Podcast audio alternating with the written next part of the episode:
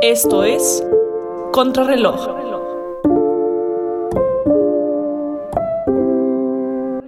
El podcast donde hablamos sobre temas de sustentabilidad, los retos que enfrentamos y la importancia de tomar acción. ¿Qué tal? ¿Qué tal todos, todas y todos? Sean bienvenidos una vez más a el podcast, su podcast Contrarreloj, en donde discutimos temas relativos a el cambio climático y el cuidado ambiental. El día de hoy me encuentro con nuestro amigo Javier para platicar acerca de un tema muy, muy importante en este tercer episodio de la tercera temporada de Contrarreloj. Pero primero quiero saludar a mi estimado Javi, ¿cómo te encuentras el día de hoy? Muy bien, Mara. Muchas gracias. Eh, muy, muy honrado de poder estar aquí acompañando nuevamente. Me da mucho gusto escuchar eso y bueno, Vamos a platicar ahora sí con respecto al tema que tenemos para el día de hoy, que bueno, es un tema actual, controversial, pero sobre todo muy, muy interesante. Y es que vamos a hablar acerca de lo que está sucediendo el día de hoy entre la Federación Rusia y Ucrania y cómo esto está influyendo en los combustibles fósiles y de manera general en el combate contra el cambio climático. Entonces, vamos a empezar con un poco, un poco de contexto con respecto a la situación. Bueno, la semana anterior, el día martes, el presidente de Rusia, Vladimir Putin, anunció que iba a empezar operaciones militares sobre la frontera con Ucrania. Y bueno, para las personas que no estén eh, muy familiarizadas con este tema o que no hayan leído mucho con respecto a lo que estaba sucediendo, había un par de regiones separatistas dentro de Ucrania que querían primero que nada la independencia y posteriormente aliarse con Rusia en la región de, Donetsk y Lugansk, si no me equivoco en esa pronunciación. Y bueno, estas dos provincias terminaron por ser reconocidas el pasado martes por la Federación Rusa como independientes y de manera, entre comillas, ilegal, decidió el ejército ruso incursionar dentro de las fronteras ucranianas. Posteriormente, la situación escaló y el jueves se, se empezó la incursión del ejército ruso dentro de no solo esta región separatista de Ucrania, sino que más allá, dentro del país, buscando, según lo que, según lo que mencionaba el presidente Vladimir Putin, entrar eh, a Ucrania y, y, llevarse Kiev, digamos, eh, conseguir el control de la capital. Y bueno, esto le hubiera dado el control del país. De momento sigue el estado de guerra dentro del territorio ucraniano. Y el plan se supone que de Vladimir Putin es desmilitarizar a Ucrania. Pero bueno, con base en este contexto, también tenemos que dar información con respecto a Rusia y los combustibles fósiles. Y es que, según la Organización para la Cooperación y el Desarrollo Económico, Rusia es uno de los mayores productores de combustibles fósiles en el mundo es el tercer productor más grande de estos. El segundo mayor en cuanto a reservas de gas natural se refiere. Y el tercero con más reservas de carbón. Y bueno, ¿qué representa Harvey? Que Rusia en este momento se encuentre en este tipo de conflicto. Pues primero que nada, lo que representa para eh, Rusia y también eh, eh, esa área del mundo y el mundo en general también, debido a que ya sabes, eh, lo que sucede a un lado del mundo termina afectando absolutamente todos los demás países, especialmente cuando se trata de un conflicto eh, de este carácter y de este tamaño, eh, algo tan trágico como lo que está sucediendo ahora. Lo que representa, conlleva, perdón, representa un, una serie de efectos, tanto económicos como también energéticos, hacia mal, por así decirlo, debido a que se ocasionó, gracias a este conflicto armado que está sucediendo, el cierre y por también la quiebra de una empresa muy importante, la cual fue la constructora de un gasoducto que llevaba gas desde Rusia hacia el resto de Europa Occidental.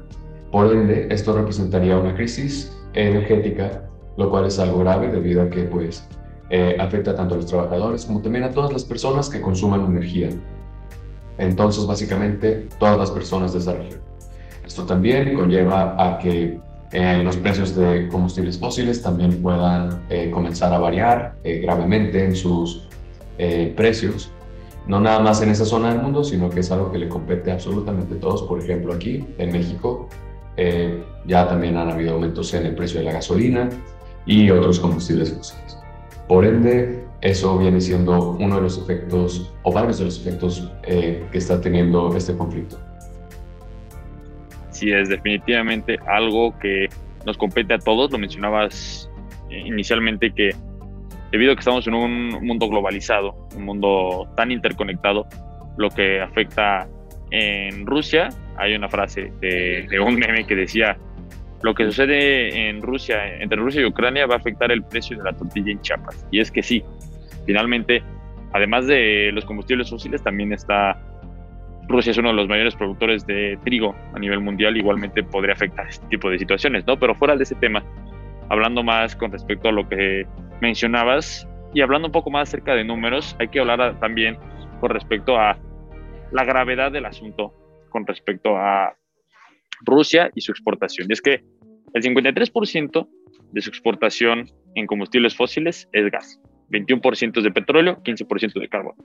Ahora, en total, los combustibles fósiles representan el 63.2% de las exportaciones totales de la Federación Rusa, es decir, más de la mitad de lo que Rusia exporta y produce son combustibles fósiles. En la Unión Europea, Rusia representa cerca de 60% de las importaciones de combustible fósil. Es decir, en el momento que Rusia se introduce en este conflicto,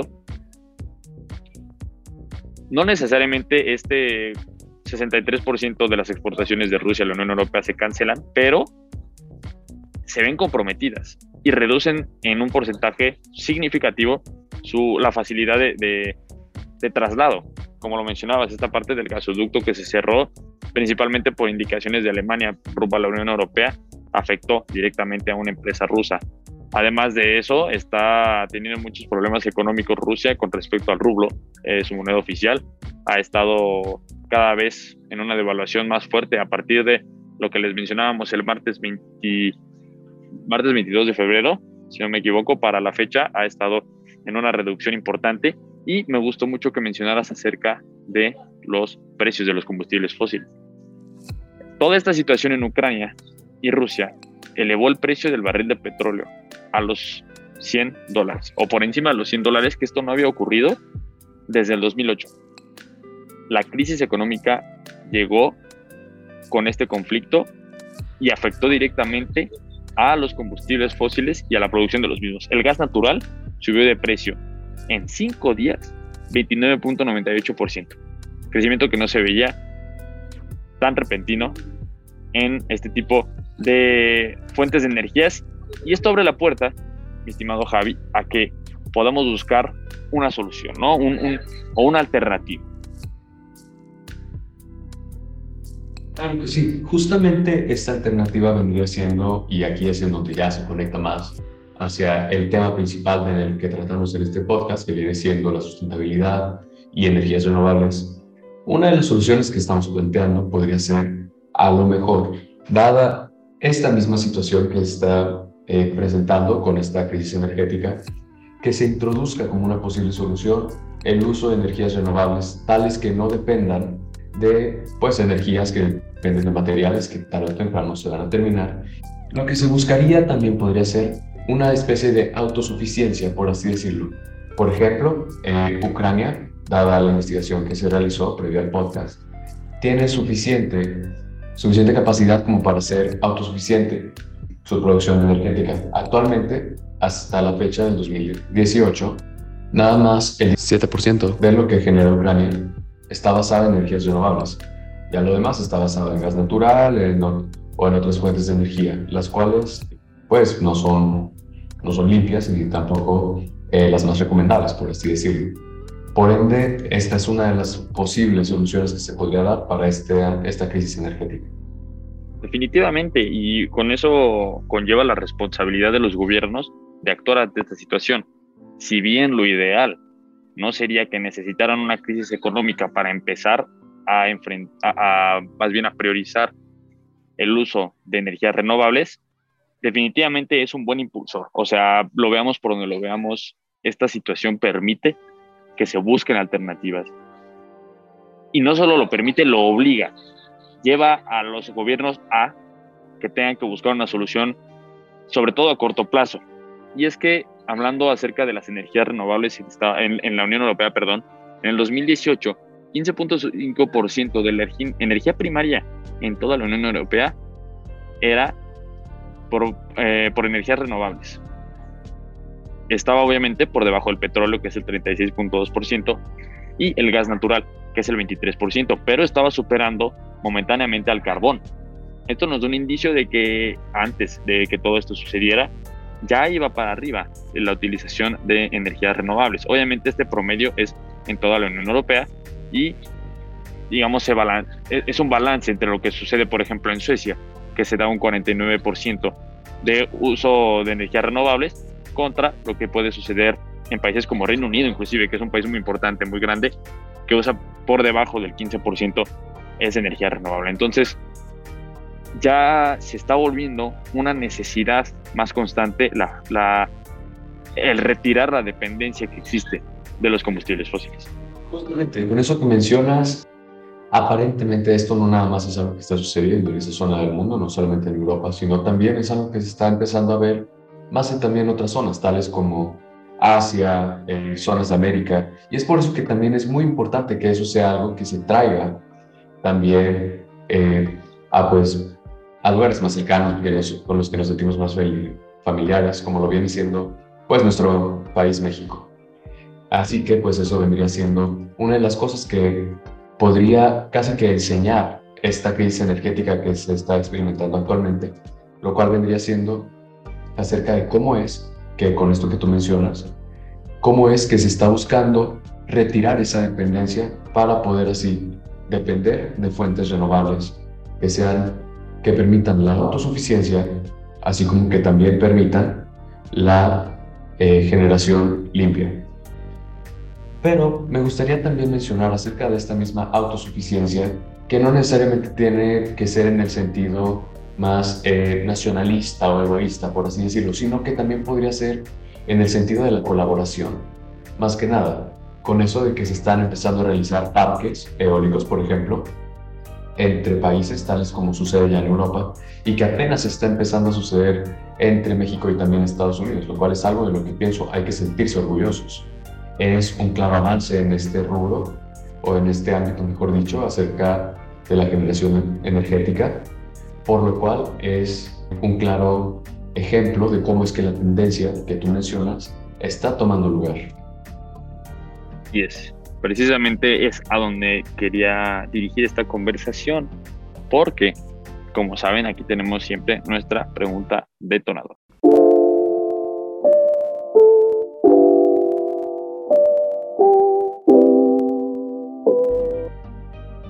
¿Cómo lo saben? La pregunta detonadora es esta pregunta que no nos hacemos únicamente aquí para la conversación en el programa, sino que ustedes mismos lo pueden contestar en nuestras redes sociales como en contrarreloj-sem.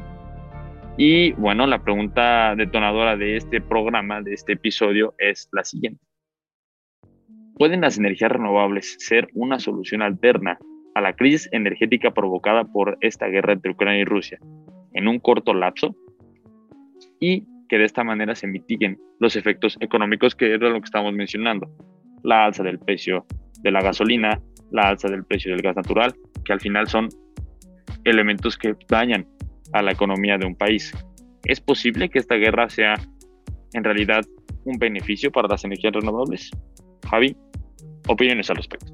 Hay, por así decirlo, que ver la guerra completa en el sentido de que esta guerra claramente es, es un evento sumamente trágico debido a todas las bajas que están ocasionando eh, para ambos países y también este, pues, toda la inestabilidad política, económica y todo lo que está sucediendo actualmente eh, en estos tiempos de crisis.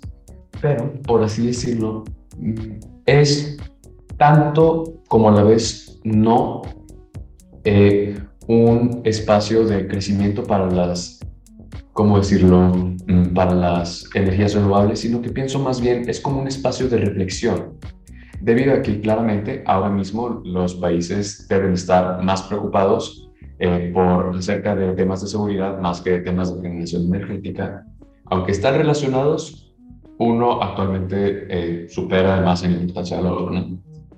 Eso es una cosa.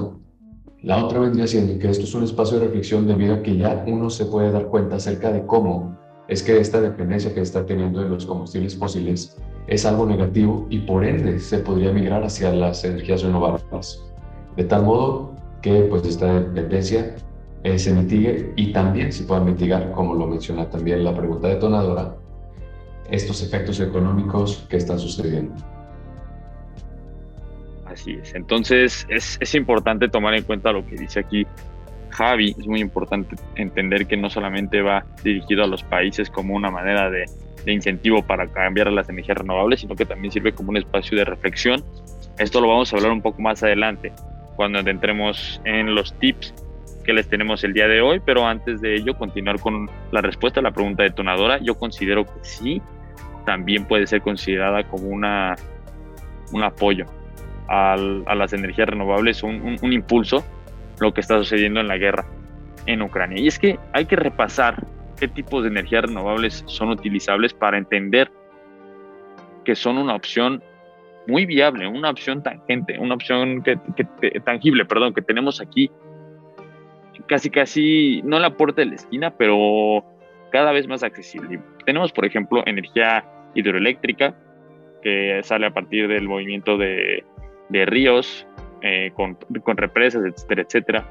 Está la energía de, de biomasa, celdas solares fotovoltaicas, uno de los más comunes y más conocidos en, digamos, en la comunidad eh, internacional, digamos, y también de los más famosos en, redes sociales y los medios.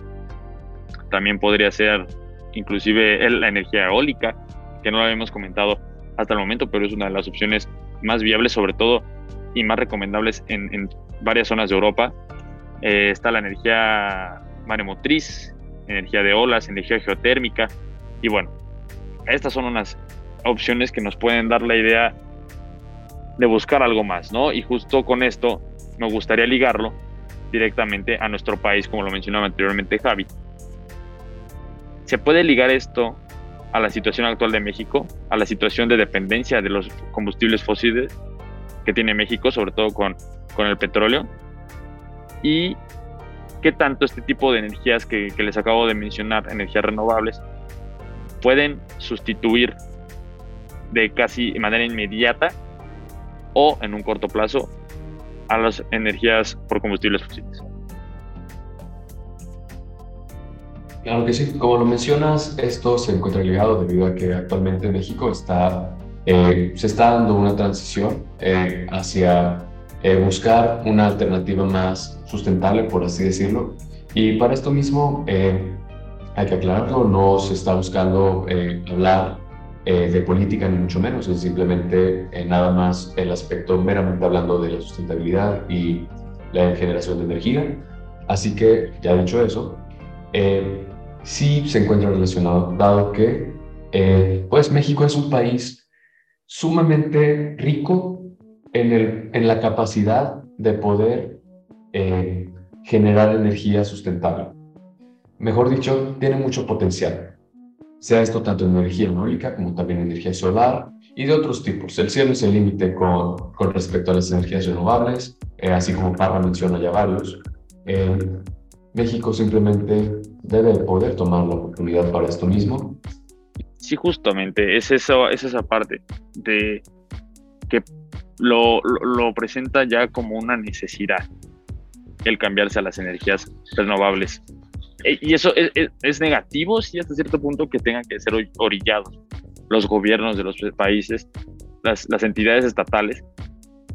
Es negativo que se hayan tenido que ver obligados a, a, digamos, a buscar una energía renovable en vez de hacerlo por ellos mismos, pero de todas formas, en cuestión de, soporte al cambio climático y de sustentabilidad, acaba siendo una victoria. Y justo con eso, me gustaría terminar nuestra primera, primeras dos secciones del programa para de esa manera pasar a los tips que les tenemos el día de hoy. Recuerden que cada programa traemos recomendaciones que ustedes pueden llevar a cabo en su vida cotidiana, ya sea en sus casas también como directamente en su comunidad, para que de esta manera podamos trabajar en el tema que platicamos el día de hoy. Entonces, no se despeguen, regresamos con nuestros tips.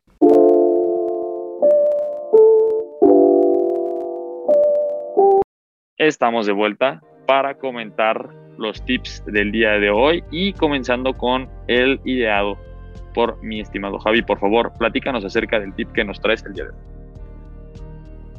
Claro que sí, con muchísimo gusto. El tip que tenemos para el, uno de los tips que tenemos para el día de hoy es primero que nada acerca de hay que reflexionar sobre cómo es que las energías renovables pueden ser aplicadas en la propia comunidad de uno mismo, sea en este caso la tuya, la mía o la de eh, quienes nos están escuchando ahora mismo, así como también, pues claro, considerando los aspectos económicos y también eh, aspectos temporales que estos involucran, tales que puede que algunas comunidades sean un poco, eh, o bueno, de un poder adquisitivo mayor, de modo que tal vez puedan migrar con una facilidad un tanto mayor hacia eh, este tipo de energía debido a que pues la inversión inicial eh, puede que sea un poco grande o, o, no un poco, sustancialmente grande. Sin embargo, eh, pues hay que también este, ver los beneficios a corto plazo. Pero no solamente debe ser acerca de la generación de energía, yo creo, debe ser también acerca de acciones que pueden velar por la sustentabilidad de la misma comunidad, sea esto proponer o poner en práctica un programa de reciclaje tal vez, o de recolección de basura, entre otros. Eh, es simplemente cosa de ponerse creativos y buscar hacer lo mejor por el medio ambiente con lo que se tiene. Claro que sí, no es solo el cambio en la política pública, no es solo el cambio en, los gobiernos, no es solo el cambio en los que tienen el control, sino que también es el cambio cultural que requiere un movimiento como lo es la protección del cambio climático, la, digo, la protección, digamos, de la sostenibilidad y el problema, el, el dilema que provoca el cambio climático.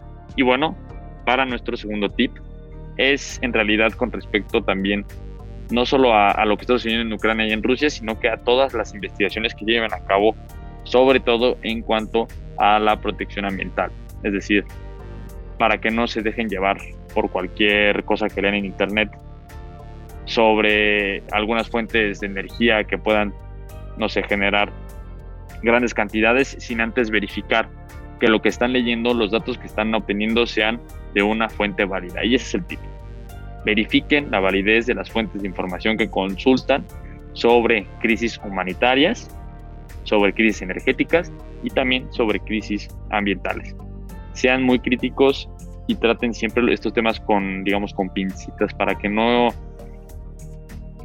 no vayan a incurrir en la desinformación que se puede propagar muy fácil hoy en día en redes sociales y que llega de un lado a otro en segundos. Entonces, esos son los consejos que les tenemos el día de hoy y de manera general esperemos que les haya gustado este episodio, que hayan reflexionado al respecto de la situación que está sucediendo en Ucrania y también que hayan reflexionado sobre cómo esto puede beneficiar al medio ambiente. Javi, un placer tenerte por aquí. ¿Algún pensamiento final, una conclusión con la que quieras despedir este episodio? Claro que sí. Eh, pues bueno, más que nada, eh, agradecer a la audiencia que nos está escuchando en estos momentos por su tiempo, así como también eh, que traten de aplicar estos tips que les estamos planteando durante, esta, durante estos momentos. Y pues más que nada eso. muchísimas gracias por el espacio ya lo escucharon. Un agradecimiento a todos los que, todas, todes y todos los que van a escuchar este episodio. Muchas gracias también a la producción, a Pau, un saludo como no. Y no se olviden de seguirnos en nuestras redes sociales. Nos pueden encontrar como contra-reloj-sem. Estas son las nuevas, nuevas redes sociales que sacamos. Aquí pueden revisar también nueva cuenta los tips, al igual que el momento en el que sale el episodio y la pregunta detonadora que les hacemos aquí mismo para que ustedes mismos la respondan. Muchas gracias por escucharnos. Esto es Contra Reloj. Nos vemos a la próxima. Esto fue Contra Reloj. Escúchalo en exclusiva por frecuencia SEM y plataformas digitales.